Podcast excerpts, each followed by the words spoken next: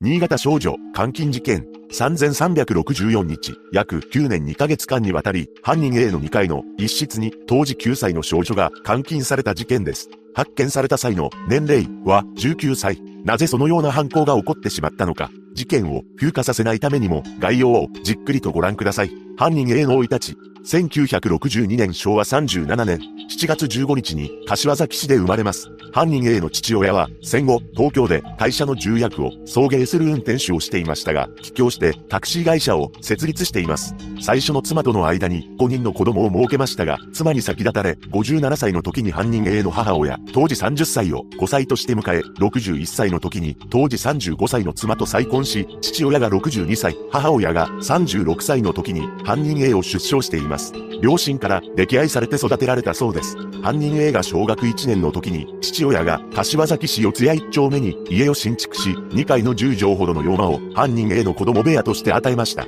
この部屋が後の事件の舞台となります。中学1年の時に犯人 A は怖くて学校に行けないということで、精神科の診察を受けたところ、不潔恐怖症と診断されます。なお、会社でタクシーの事務所やガレージの清掃を日常的にしていた犯人 A の父親も同じく不潔恐怖症でした。犯人 A は虫を毛嫌いし、わずかな汚れも気にしており、70代半ばを過ぎた父親のことが薄汚れて見える存在になっていました。犯人 A はあんなの親父じゃないと疎んでいたということです。工業高校時代、犯人 A は体格が大きく、身長は175センチメートルほどありましたが、覇気がなく、なよなよした話し方から、オカマと呼ばれており、学校では目立たない存在でした。犯人 A は、この頃から自分の殻に閉じこもるようになり、家の中で、憤を晴らすようになっていきます。高校を卒業後、犯人 A は自動車部品製造の工員となりましたが、出勤途中に立ち小便をした際に、雲の巣にかかって汚れたと家に引き返すなどといった非行が続き、数ヶ月で退職し、以降は全く働いていません。1981年昭和56年7月、当時19歳の犯人 A は父親を家から追い出しています。その半年後には母親と口論になり、私も出て行くと言われたため、激光し、家の仏壇に火をつけ、危うく火事になりかけます。また、長岡市の国立病院の精神科にて、脅迫神経症、不潔恐怖と診断され、即日入院し、抗精神薬を投与されました。この時は、1ヶ月ほどで良くなり、退院します。1985年昭和60年夏、当時23歳の犯人 A は母親に僕もそろそろ自立しなければならない。お母さんにいつまでも甘えているわけにはいかないので、独立して生活できるように家を増築してほしいと話します。息子が就職口を見つけて真面目に働くと思った母親は直ちに700万円で家の増築を決めますが、犯人 A が2階の自室を工事業者に踏み込まれることを固くなに拒否したため、増築は中途半端なまま中止となり、就職の約束も破られました。犯人 A は母親に対しては好きなアイドル歌手のレコードや競馬新聞などを買いに行かせており、この母親は商店の人たちの間である種の有名人となっていました。また、犯人 A は新潟競馬場、三条競馬場へ馬券を買うために通っていたとされますが、その生き返りも母親が車で送迎しており、レースが終わるまでベンチに腰掛けて待っている母親の姿が競馬場の常連の間でも知られています。犯人 A が競馬に勝つと、母親に馴染みの寿司屋で極上のトロの握り10個8000円分を買わせることが何度かありました。そして第1の事件が発生します。1989年平成元年6月13日、犯人 A は柏崎市宮川の国道で下校する小学生を小学校の正門付近にて待ち伏せし、同校4年生の女児、当時9歳を尾行して道路脇の空き地に連れ込み、いたずらしようとします。しかし、犯行を目撃した被害女児の上級生が学校に引き返して通報したため、犯人 A は学校事務員に取り押さえられ、同日17時30分頃に柏崎警察署にわいせつ未遂容疑で現行犯逮捕されました。強制わいせつ罪で起訴され、同年9月19日、新潟地裁長岡支部で懲役1年、執行猶予3年の有罪判決を受けます。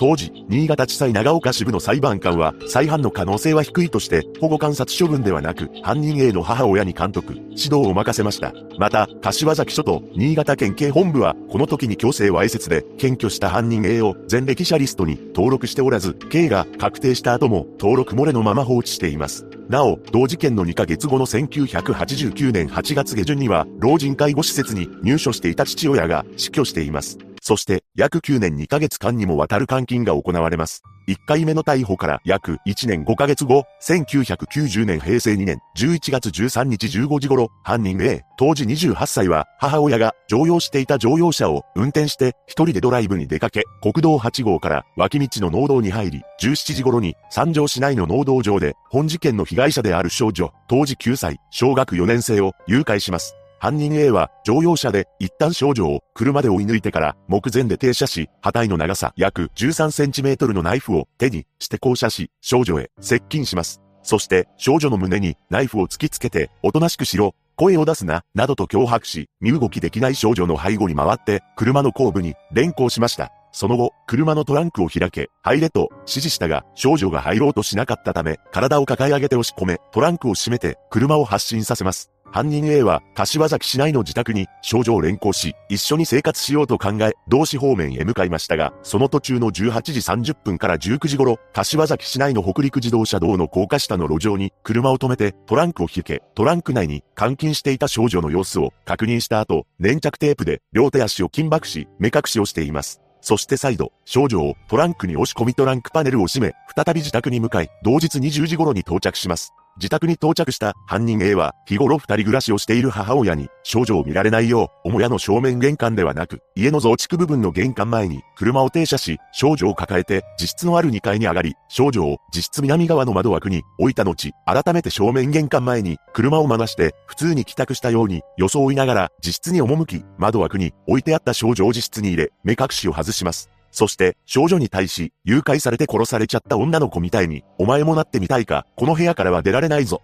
ずっとここで暮らすんだ。約束を守らなかったら、お前なんかいらなくなる。山に埋めてやる。海に浮かべる、などと、脅迫的な言葉を浴びせ、監禁を開始します。同日、1990年11月13日、19時45分頃、少女の母親は、娘が帰ってこないので、探してくださいと駐在所に、捜索願いを出します。これを受け、新潟県警察の三条警察署と学校関係者100人以上、翌14日には200人以上が少女の捜索に当たりましたが、手がかりさえ見つけることができず、15日から三条署内に県警機動隊、機動捜査隊など107名で構成された女子小学生不明事案対策本部が設置されました。以後、捜索範囲は周辺市町村にも拡大され、ヘリコプターによる空からの捜索、空き家やコンテナボックスの内部などの捜索や夜間検問も実施されます。少女が失踪した現場は幹線道路から外れ、土地勘のあるものでないと入らないような場所だったため、土地勘のある犯人像が有力視されました。そのため、三条市や燕市など県を地域で同種事件を起こしたことのある人物を1000人以上リストアップするなど、重点的な捜査が行われます。一方、犯人 A の住んでいた柏崎市は重点捜査の対象にされていませんでした。捜索は11月19日に人員が80人規模に縮小され、12月25日には地元消防団などによる捜索が打ち切られます。犯人 A は少女に対し脅迫的な文言を繰り返し浴びせる、ナイフを突きつける、顔面を数十回殴打するといった暴行の上で最初の2、3ヶ月間は自身の外出や就寝の際には少女の両手足を緊縛して身動きが取れないようにしていました。その後、両手の金箔は解かれたものの、両足の金箔については、1年ほど続き、少女の脱出意思を喪失させていきます。少女に対しては大声を出さないこと、家の構造を知られないため、犯人 A が部屋を出入りする際には、顔を隠したり毛布に潜ったりすること、自室のセミダブルベッドから許可なく降りないこと、暴れないことなどを命令し、これを破った際には暴行を加えていました。1から2年目からは暴行の道具としてスタンガンを使用し始めますが、少女は叫び声を上げたら刺されると思い、自分の身体や毛布を噛むなどして声を上げることなく耐えています。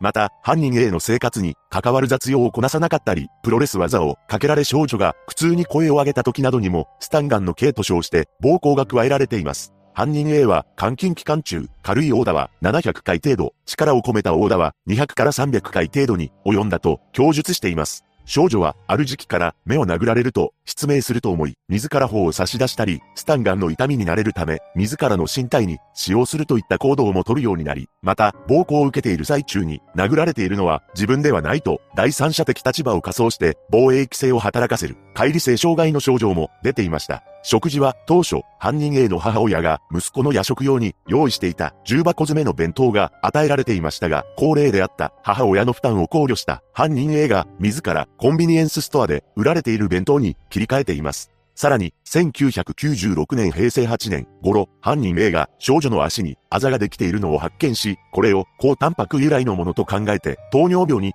進行することを危惧し、運動をしない以上減らすしかないと思い、少女の食事を1日1食に減らし出します。数ヶ月後から少女は体調を悪化させていきます。犯人 A が計測すると46キロあった体重が38キロまで減少しており、少女は失神を起こすようになりますが、犯人 A の対応は弁当におにぎりを一つ出したのみでした。ベッドの上で行う足の屈伸が少女に許されていた唯一の運動であり、その後、糖尿病予防のため床での足踏みが許されますが、下に母親がいる場合には存在を気取られないため、それも禁止されていました。少女の筋肉は著しく萎縮し、犯人 A の腕に捕まってようやく立てる状態にまでなります。発見後の検査では、著しい栄養不良に加え、両下肢筋力低下、骨粗鬆症、鉄欠乏性貧血などが認められ、通常歩行は不可能な状態でした。また、排泄は潔癖症のため、トイレが使えず、ビニール袋に排泄していた犯人 A に習わせ、排泄後の袋は部屋の外の廊下に放置されていました。犯人 A は自分が部屋を出るときに少女に顔を覆わせていた理由について廊下にビニール袋が並んでいるのを見られたくなかったからとも述べています。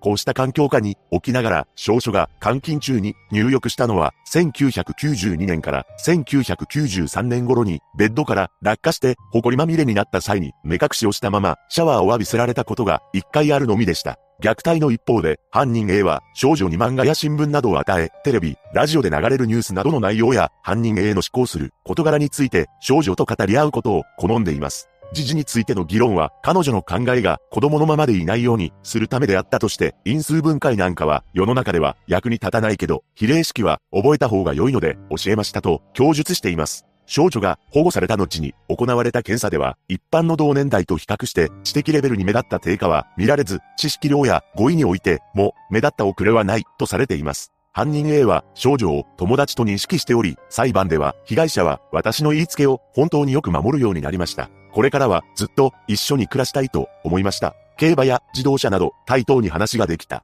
被害者のことは基本的に好きだった。同世代の女性と思っていた。かけがえのない話し相手だったので、逮捕することはできませんでしたと供述しており、初公判で読み上げられた少女の供述調書の内容に、自分はうまくやっていたと思っていたのに、実は恨まれていたんだと分かったと述べています。少女の保護、2000年1月28日13時30分頃、犯人 A を医療保護入院させる措置を実施するため、医療関係者5人と保健所職員及び市職員の男性計7人が3台の車に分乗して被疑者宅を訪れます。犯人 A 宅前で2人が待機し、残る5人が犯人 A の部屋のあった2階へ上がり、精神保健指定医がお母さんの依頼で診察に参りましたと告げ、返事を待たず部屋に入りました。ベッドで寝ていた犯人 A はこれに気づき、なんで入ってくるんだと抗議しましたが、これに対し、指定医が法律を説明し、あなたは入院が必要であると認定されましたと告知すると、犯人 A は激しく暴れ出しました。暴れる犯人 A に対し、医師が鎮静剤を注射します。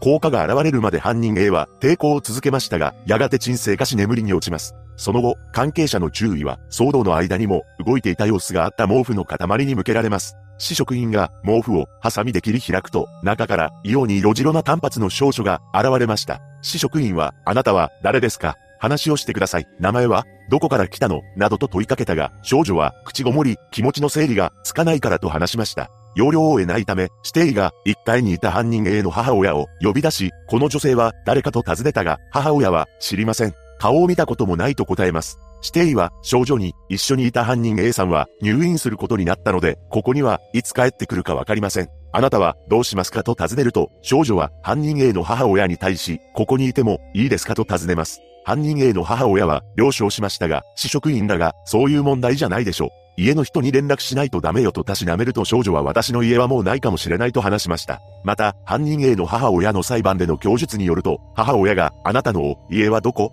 と尋ねると、少女はここかもねと答えたとされています。その後、医師一人とサイコソーシャルワーカーの看護師、病院職員一人が犯人 A と共に車に乗り、犯人 A の母親はもう一人の医師と共に、少女は柏崎市及び病院の職員と共に、それぞれ別々の車に分乗し、近郊の病院へ向かいます。被疑者宅に残った保健所職員の携帯電話には、柏崎署から折り返しの連絡が届き、人員の都合がつかないと伝えられます。これに対し職員は、犯人 A が沈静化し、病院に向かったことと、同時に身元不明の女性が見つかった旨を伝え、警察官の出動を改めて要請しましたが、電話口の生活安全課係長は、そちらで、住所、氏名を聞いてくれ。そんなことまで押し付けないでくれ。もし家出人なら保護すると返答し、事実上出動を拒否しています。病院へ向かう車中で、病院職員が少女に改めて名前を尋ねると、少女は自身の名前と住所、生年月日、両親の名前などを答えました。その情報に覚えがあった職員は三条市で行方不明となった少女に思い当たり、病院到着後に少女から聞いた番号へ電話をかけますが、この時は呼び出し音が鳴ったものの誰も出ませんでした。職員はついで柏崎署に連絡を取り、家にいた女の人の名前がわかりました。三条で行方不明になった少女だと名乗っている。少女は10年前に連れてこられて、一歩も外に出ていないと話している。少女の家に電話をしたが出なかった。今病院にいるので、すぐ来てくださいと要請します。これを受け、柏崎署から刑事課の捜査員3名が病院へ急行し、少女を伴って再び柏崎署に戻った後、指紋の照合が行われ、発見された少女が三条市で行方不明になった少女と同一人物であることが確認されました。同日夜には三条市から少女の母親が駆けつけ、娘と9年2ヶ月ぶりの再会を果たします。一方、同じく病院に搬送された犯人 A は、そのまま医療目的で収容されました。犯人 A は突然の環境変化による精神的動揺、後に発症した内科疾患が全て収まるまでに10日間を要したと言います。新潟県警は少女が保護された翌日、2000年1月29日、未成年者略取、逮捕監禁事件として三条署に、三条市における未成年者誘拐、監禁事件、捜査本部を設置し、犯人 A 宅の家宅捜索を開始します。家宅捜索は約1週間後の2月3日まで実施され、少女が行方不明になった当時に着用していた衣服、ランドセルなどが押収されたため、少女の証言と合わせ、犯人 A が少女を誘拐、監禁したことが立証されました。医療保護入院から2週間後の2月11日、回復した犯人 A は警察車両に乗せられて裏口から退院し、病院敷地内での逮捕は避けてほしいという院長の要請により、敷地から出た時点の14時54分、犯人 A は新潟県警捜査本部によって未成年者略取、逮捕監禁致死の被疑者として逮捕されました。逮捕にあたり、捜査本部は少女が受けた心的外傷後ストレス障害、PTSD と足の筋力低下を障害と捉え、犯人への逮捕容疑を未成年者略取、逮捕監禁から未成年者略取、逮捕監禁致死に切り替えました。一部では9年2ヶ月もの間に逃げる機会はなかったのかという疑問が呈され、少女が監禁状態にある時、犯人と運命共同体であるかのように錯覚し始め、やがて犯人への共感を示すようになる、ストックホルム症候群の状態にあったのではないかとの見方もあります。